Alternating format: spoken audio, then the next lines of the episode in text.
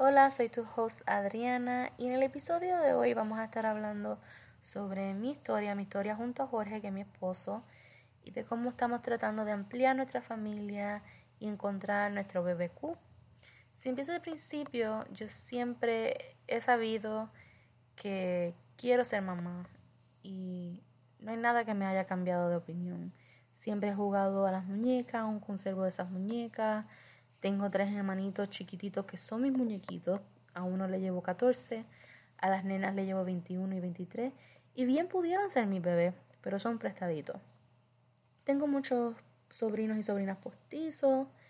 Y ni mis hermanos ni mis sobrinos me han cambiado ese pensar. A los 25 años el reloj biológico ya me estaba sonando, pero fue a esa edad que conocí a Jorge. Y de un principio sabía que yo quería ser mamá. Pasaron los meses, tuve una operación y el doctor me dijo que quizás iba a tener un poquito de problema, pero lo dejamos ahí. Pasaron unos años y ahí fue que, no sé si fue que lo leí o lo escuché, pero lo que me enteré fue que si una mujer menor de 35 años llevaba algunos 12 meses sin evitar el embarazo y no había quedado embarazada, pues era básicamente la definición de infertilidad. Pues no me quedó más de otra que esperar a casarnos y fue en julio de 2017 que comenzamos a ir al doctor de, infertilidad y a tratar protocolos con medicina. Los dos nos chequeamos y los números estaban para él bastante bien, pero mis diagnósticos fueron PCOS, adenomyosis y posible endometriosis. Empecé un protocolo con metformin, que es la medicina que usualmente se receta para la diabetes, y luego añadimos Femara, eh, que se conoce como genéricamente letrozole, y que el equivalente para otras personas sería lo que se conoce como Clomid, pero el Femara o letrozole funciona mejor para pacientes con PCOS. También utilizamos en el protocolo una inyección de HCG, que eso es lo que causa que la ovulación ocurra dentro de 24 a 48 horas. Pero idealmente se quiere que ocurra a los 36 horas para así poder, eh, como se dice en buen español, timear, o sea, tratar de que la, si lo estás haciendo de manera natural, pues ocurra dentro de ese tiempo o si estás haciendo inseminación artificial, también se haga ese procedimiento durante ese tiempo. Pero nosotros lo tratamos natural por unos cuantos meses y durante agosto, eso fue en julio, fue el primero, pero de julio a septiembre lo estaban tratando natural. En agosto, durante el proceso, hicimos lo que era un HSG, y es donde se verifican si los tubos están abiertos y es un procedimiento que se hace en el hospital, te inyectan una tinta a través de la vagina. Para mí me dolió bastante y mis tubos estaban bien, pero no pasó nada en agosto. En septiembre hicimos otro protocolo natural. Me ilusionaron un poquito porque me dijeron Después de ese proceso de HCG puede ser que ocurra algo porque si había algún bloqueo usualmente se abre. De hecho, conozco parejas que han, quedado embarazadas luego de ese procedimiento. Y también me dijeron que mi nivel de progesterona, que después vamos a estar hablando de todos estos niveles y todos estos estudios, que mi nivel de progesterona al día 21 fue de un nivel de 46. Bastante elevado.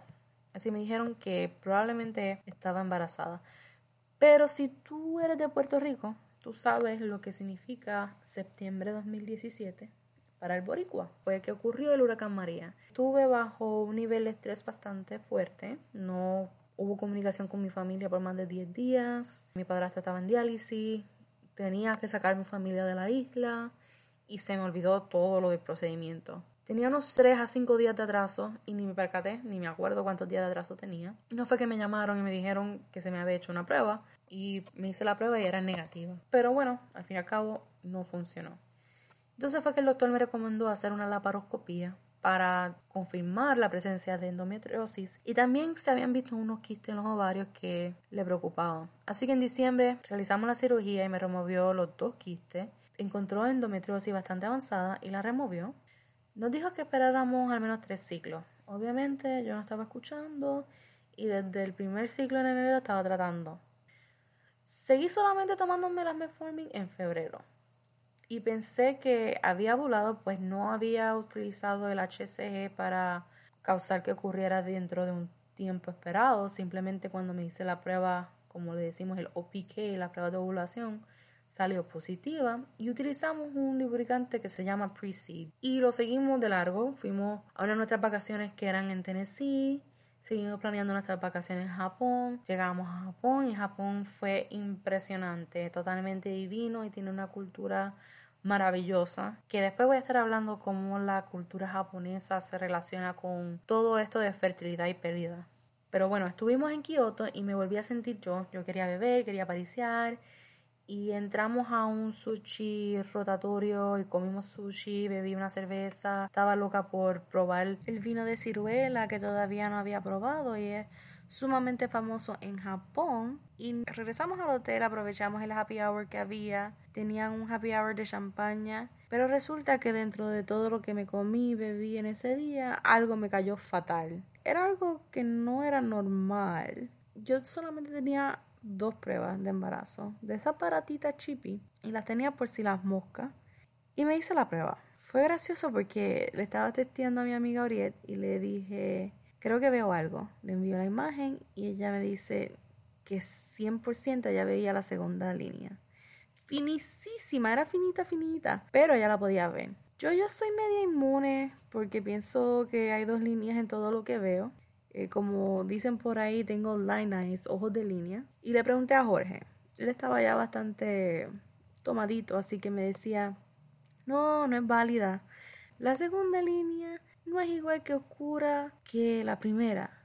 No, no, no. Y, y volvía y repetía eso. Y yo me sentía orgullosa porque eso significaba que estaba prestando atención cuando hablábamos de las líneas de ovulación. Pero eso no era una prueba de ovulación, era una prueba de embarazo. Y las pruebas de embarazo son sumamente diferentes a las líneas de ovulación. Así que no entendía que no era una prueba de ovulación.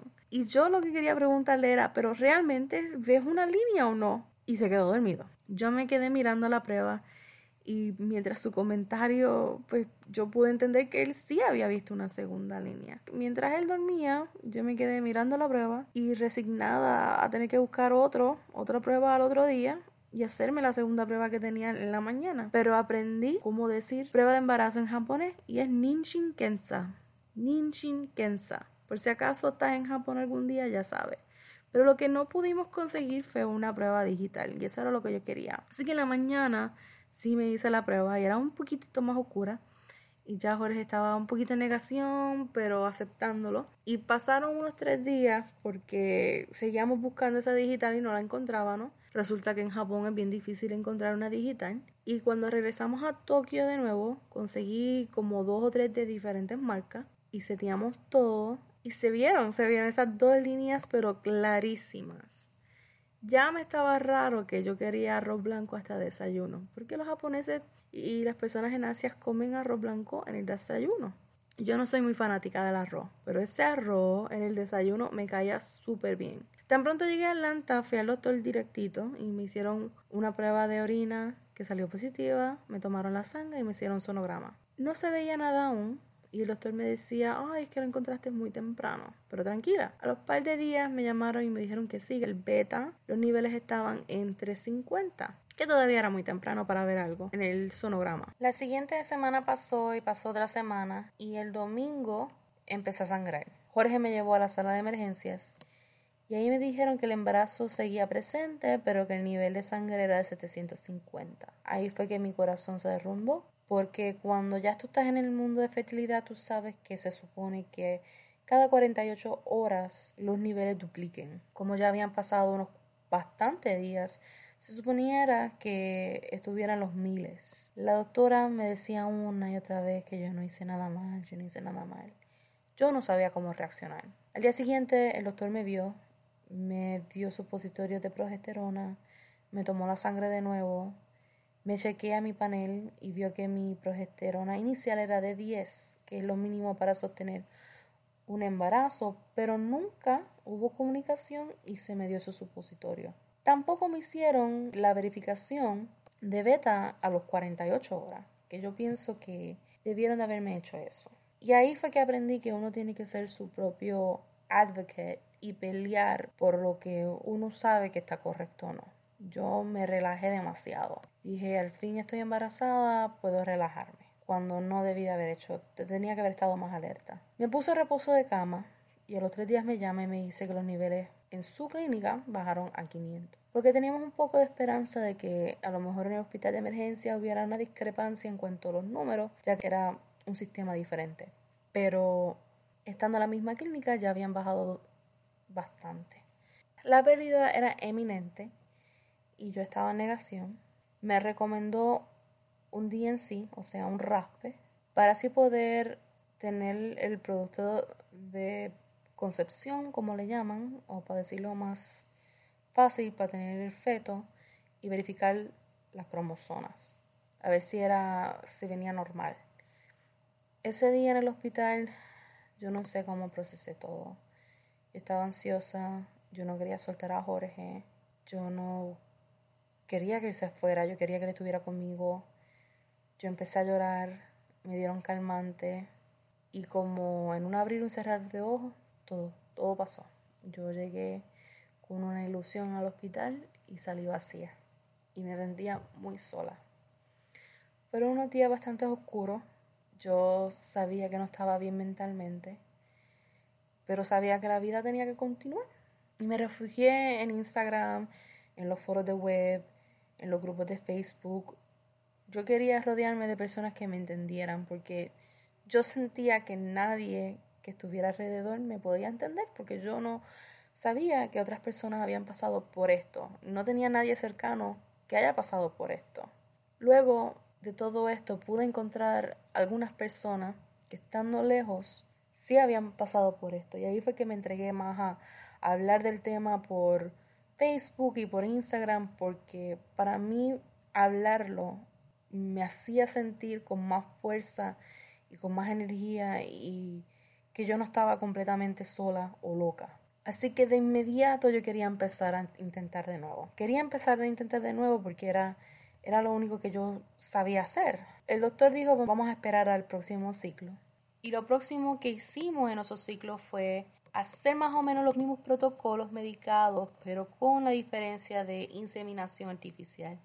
Me costó bastante poner a Jorge a bordo porque él decía, ah, ya habíamos quedado embarazados una vez, fue natural, porque vamos a pagar por inseminación artificial. Bueno, primero, el costo era bastante mínimo comparado con otras clínicas eh, esta clínica costaba 320 versus las otras son alrededor de 1800. Y el doctor lo convenció, le dijo las probabilidades son más altas, son de 10 a 20%, porque la esperma va a llegar bastante arriba, va a quedar en el canal de la vagina como usualmente pasa. Pero lamentablemente esos dos ciclos no resultaron. De hecho, el último, la progesterona fue de 30, pero la regla me llegó ahí a los 28 días. Y ahí es donde estamos. Hemos tratado seguir hacia adelante. Yo necesitaba una pausa porque no aguantaba más ya las inyecciones y las hormonas. He tratado de sacar un grupo de apoyo en Atlanta con otras muchachas. Jorge y yo hemos ido a varios seminarios de fertilización in vitro, que creemos que es el próximo paso. Tengo dos citas con dos diferentes reproductive endocrinologists. Lamentablemente el que yo quería y la cita era la semana que viene parece que no me lo cubre el plan médico. Descubrimos que el plan médico cubre algo, cubre alrededor de 10 mil dólares porque el plan médico de Jorge es basado en California y no en Georgia. Cubre algo y podemos tener ese programa más accesible, aunque va a ser bastante caro como quiera, pero por lo menos nos cubre gran parte y estamos felices por eso. Regresé al quiropráctico, voy a empezar a ir a acupuntura, que trabaja con, de hecho, con el segundo doctor que creo que es con el cual me voy a quedar. Ese acupunturista también trabaja con, obviamente, medicina china, pero incluye TC chino, así que voy a ver y voy a probar eso. Ya estoy en un punto que voy a probar todo. El plan médico de Jorge nos va a ayudar porque yo agoté mi ahorro de HSA. Los ahorros de gastos médicos que son pre-taxados, para decirlo en buen español. Y pues obviamente ya estamos un poquito cansados. Así que estamos emocionados que vamos a empezar con diferentes doctores, diferentes protocolos, a ver, a ver qué será lo próximo. Ya veremos a dónde llegará este viaje y para el próximo episodio espero tener compañía. Y saben que si necesitan hacer una pregunta, quieren participar, pueden conseguirme a través de Instagram en arroba traveling to baby o en Facebook por la página Mis Huevos Fritos. Gracias.